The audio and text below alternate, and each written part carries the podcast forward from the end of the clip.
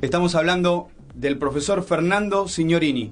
Buenas noches, Dani García, eh, te saluda, estamos en Noche en Pelotas. Hola, ¿cómo te va Daniel? Buenas noches. Bueno, eh, te, introducimos eh, un poquito en tema. De antemano te agradecemos el tiempo de salir estos minutos al aire. Hablando un poquito de la selección y, y lo que conlleva a justamente el momento que vive el fútbol argentino el recambio que se solicita este, em, eh, a, este, a esta camada de jugadores y, lo que pasa con los clubes, ¿no? Que si ceden, si no ceden, ¿quién tiene importancia más? Si los clubes, la selección.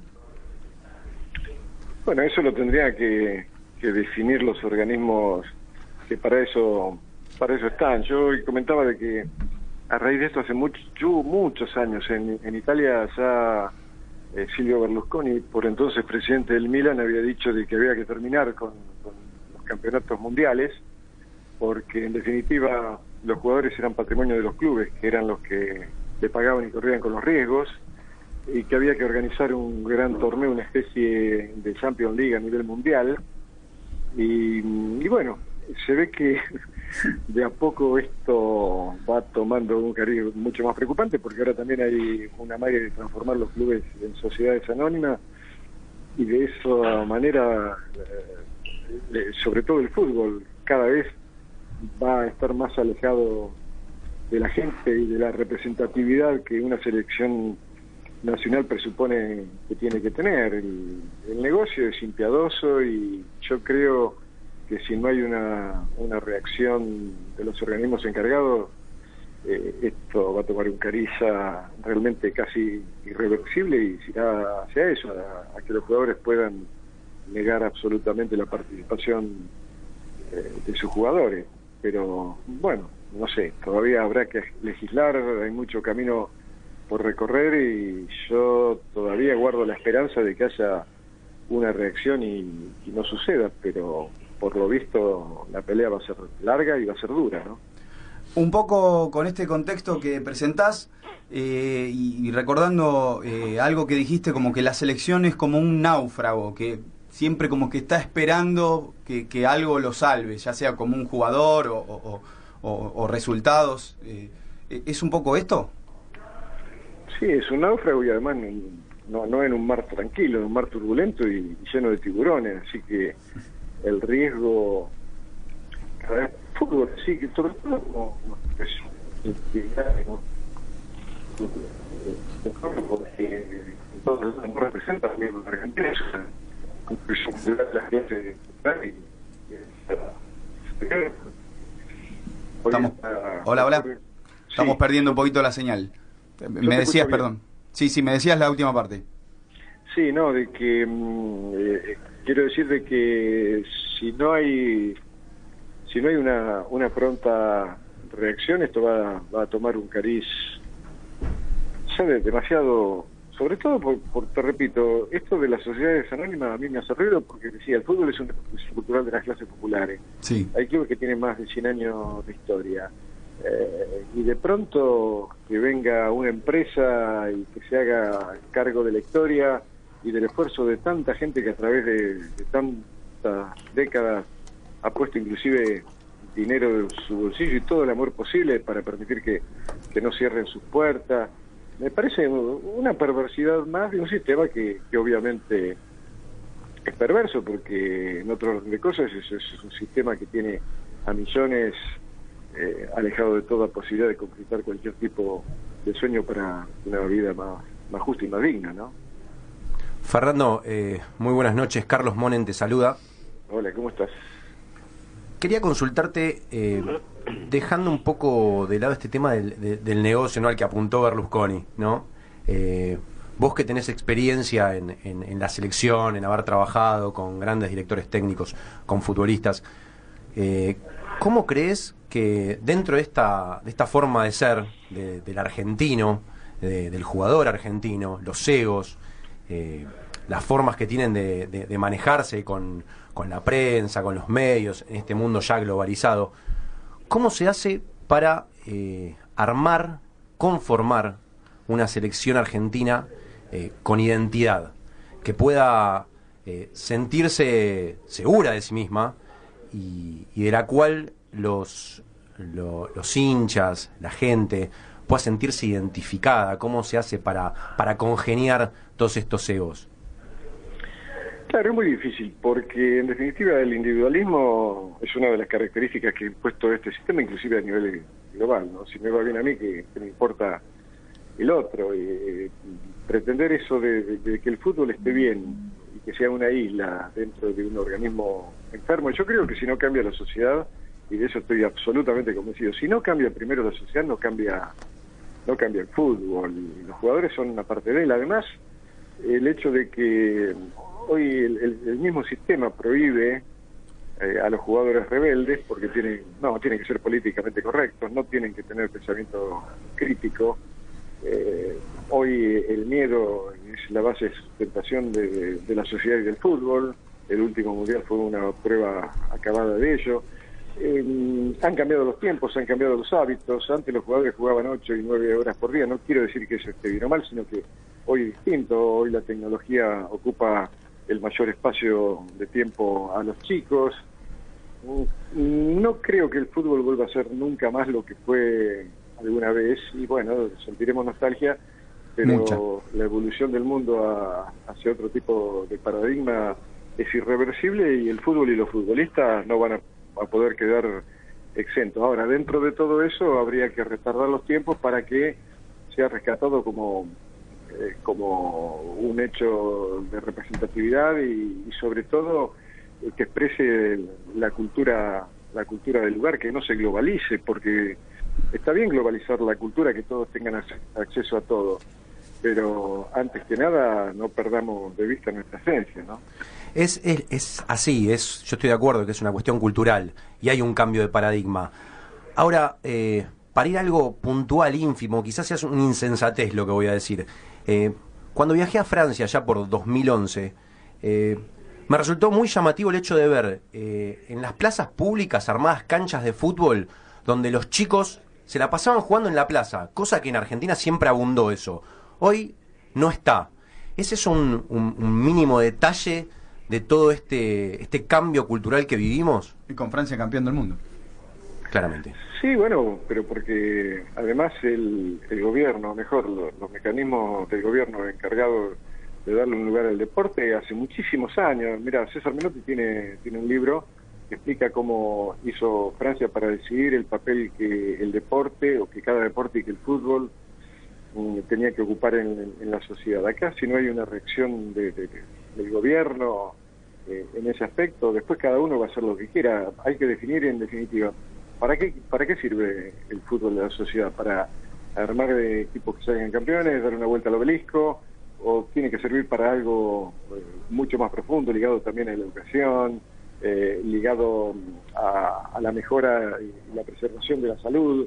Si sirve únicamente desde el punto de vista competitivo, estamos listos porque eh, el fútbol competitivo va a ser cada vez más propiedad de unos pocos que, que se lo van a apoderar y van a dejar poco poco para el resto, porque mientras la gente siga persiguiendo esa zanahoria del, querer ganar y, si, de es de cualquier manera mejor, yo creo que entonces sí, el, problema es muy grave y por eso yo pedía, sugería una gran mesa de debate para que todos aquellos agentes encargados de poder diseñar una, una sociedad eh, más, justa, más digna y, usando también el fútbol para ello, se pudieran reunir. Estoy hablando de, los técnicos más capacitados, también, y como no, periodistas, porque los hay, a lo mejor no muchos, pero los hay muy buenos, muy dignos, eh, gente de negocios, porque el fútbol es un negocio, pero que entiendan eh, el negocio sin, sin quitar la, pertenencia. Que el negocio no se coma el fútbol. Exacto, pero además, qué sé yo, sociólogos, antropólogos, psicólogos, que todos digan, bueno, a ver, ¿cómo hacemos? Como hizo, como hizo Francia, como hicieron otros países, como hizo Alemania. Sin embargo, hoy creo que en esta parte del mundo hay mucha mucha perversidad y aún en los organismos, porque en las últimas Olimpiadas de Brasil hasta tuvimos que asistir a la barbaridad de que el boxeo amateur se le sacaron los protectores. ¿Por qué? Porque dicen que la gente quiere sangre. No, a la gente la acostumbran a la perversidad, al morbo. Bueno, y así estamos. Y el fútbol no escapa a eso, ni mucho menos. Como dijo Juan Manuel Lillo, se ha transformado en un maravilloso consolador social y ese es, el camino que está recorriendo, ¿no? ¿Qué tal, profe? Buenas noches, le habla Cristian Resquina acá. Hola, Cristian. Mi consulta va más basada a lo que fue el Mundial, el último que se disputó, donde se vio una superioridad física a los equipos europeos en relación a los de Sudamérica. Y también, obviamente, en base a la forma de juego que ha cambiado, que los equipos que tenían más eh, tenencia del balón terminaron yéndose más rápido que los que jugaban de una forma más física, es decir, de contragolpe como Francia. Eh, ¿Ha cambiado la evolución, ha cambiado, quiero decir, eh, la forma de jugar desde el aspecto físico? No, no, mira, yo creo que también el mundial muchas veces el, mundial no, lo gana no lo gana el mejor, ¿no? Porque a partido definitorio puede pasar cualquier cosa. Yo vi, por ejemplo, España y Francia 82 a 18% y fueron a los penales y después ahora eh, si España adopta la, misma estrategia que Rusia y se queda en su mitad de campo, no hay partido. Creo que es una forma de entender la vida, entender el deporte. Una cosa es estar esperando el error del otro y, la otra es, ir a provocar. Creo que el deporte y la competencia la competencia es eso. Desgraciadamente el fútbol es uno de los deportes más injustos porque vos podés hacer todo mal y, te puede ir todo bien, pero en el mundo eh, Barcelona sigue jugando a lo que juega, el Manchester City, eh, el Bayern Múnich. Después, yo creo que lo de Francia fue también el hecho de, que un equipo muy poco generoso con el espectáculo, porque con los jugadores que tenía creo que podía ser también eficaz eh, intentando otro juego y no estar agazapado siempre esperando el error del otro. A mí no me gustó para nada, creo que es un campeón que nadie va a recordar, y si vos no recordás las cosas que te emocionan, entonces las cosas no sirven para nada, ¿no? Buenas noches, Fernando Cristian te saluda. La semana pasada hablamos con Sergio Goicochea y él nos comentaba que el tiempo pasa para todos. Y en estos tiempos que se habla del recambio, eh, él nos decía que los históricos de la selección ya no, no, no, no, tendrían que venir más. Y en esa lista incluía a Lionel Messi. ¿Coincidís con esto? No, bueno, yo creo que, que Leonel no tendría que venir, pero no por, por una cuestión de ser histórico, sino porque el ambiente del fútbol argentino y una gran parte de la sociedad no lo merece, porque lo han tratado eh, con, con, una ferocidad, eh, un modo sanguinario de, entender el fútbol. Eh, lo han tratado de, a él y, a su familia, porque siempre detrás del, del, jugador hay una familia y efectos que sufren, y habría que tener. Yo creo que el cambio que tiene que que sufrir el fútbol, te repito, y alguien lo dijo algo, a alguien de ustedes, yo pienso eso, el futuro del fútbol es el pasado, pero ese pasado incluye una sociedad mucho más respetuosa, mucho más solidaria. ¿A dónde vamos así? creo que estamos en presencia eh, de, cambios brutales en, la sociedad con una falta de humanismo que es realmente preocupante, pero yo le desearía, sí, y aconsejaría o le sugeriría a, Leo que en estas condiciones, no, ¿por qué, por qué tiene que él mm, aguantar que digan que no siente la camiseta, que es un pecho frío? Es un jugador extraordinario que si se hubiera hecho, si hubiera nacionalizado español como yo alguna vez sugerí, sería campeón del mundo, sería doble campeón de Europa. Acá, además otra cosa, la gente que lo critica, ¿qué ganó? Porque si se exigiera la misma perfección que le exigen al Leo para hacer eh, las cosas eh, diarias en su vida, esta sería sería Noruega, y ni siquiera somos la Argentina que algún día conocí y que, y que ahora desconozco. Igual, criticar, perdón, criticar y, juzgar o prejuzgar es un deporte nacional argentino. Sí, pero sobre todo desde la agresividad muchas veces, ¿no? Porque criticar no estaría tan mal, pero con determinado, ¿no? Cautela.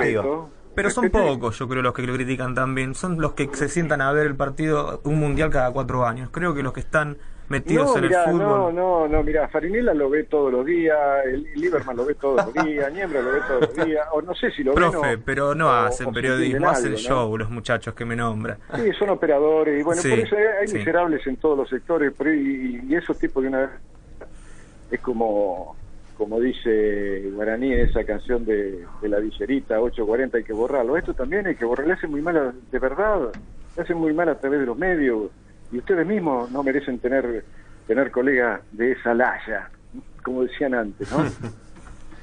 La última, Fernando, eh, sintéticamente, vos que trabajaste con Diego, ¿Qué es Maradona? ¿Quién es? ¿Quién es para Lo- mí? La risa fue lo sintético, nada más. No, es un... qué sé yo, mira, alguna vez el doctor Dalmonte me dijo, eh, evaluándolo para el Mundial del 86, tu amigo hubiera sido un maravilloso piloto de prueba de aviones de guerra, ¿no? ¿Por qué, doctor? Es porque tiene una inusual capacidad de, de ver el conjunto, o sea, de- ¿viste cuando se dice, ¿qué tiene, ojo en la nuca? No, no, eh, un crack se explica porque, mira, eh, ellos mismos les dicen esa teoría eh, cristiana que dice que Dios hizo a todos los hombres iguales. se equivocó con esto, lo hizo distinto a todos, ¿no? Profe, la vara la dejó inalcanzable, ¿no?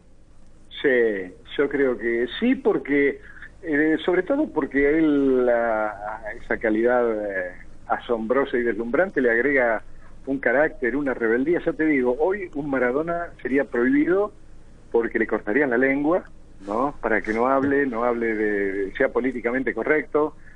Creo que es una fase de la historia que ya ha sido superada en esta fase del capitalismo eh, neoliberal. Eh, tenés que ser eh, obediente a todo. Por eso sí, creo que, que un Maradona va a ser, no sé si a mí no me gusta decir imposible, pero, pero casi, ¿no? Está en el borde de, lo imposible que se pueda reeditar un, personaje desde sus cualidades para el fútbol y, y también esa personalidad tan tan avasallante, tan apasionada.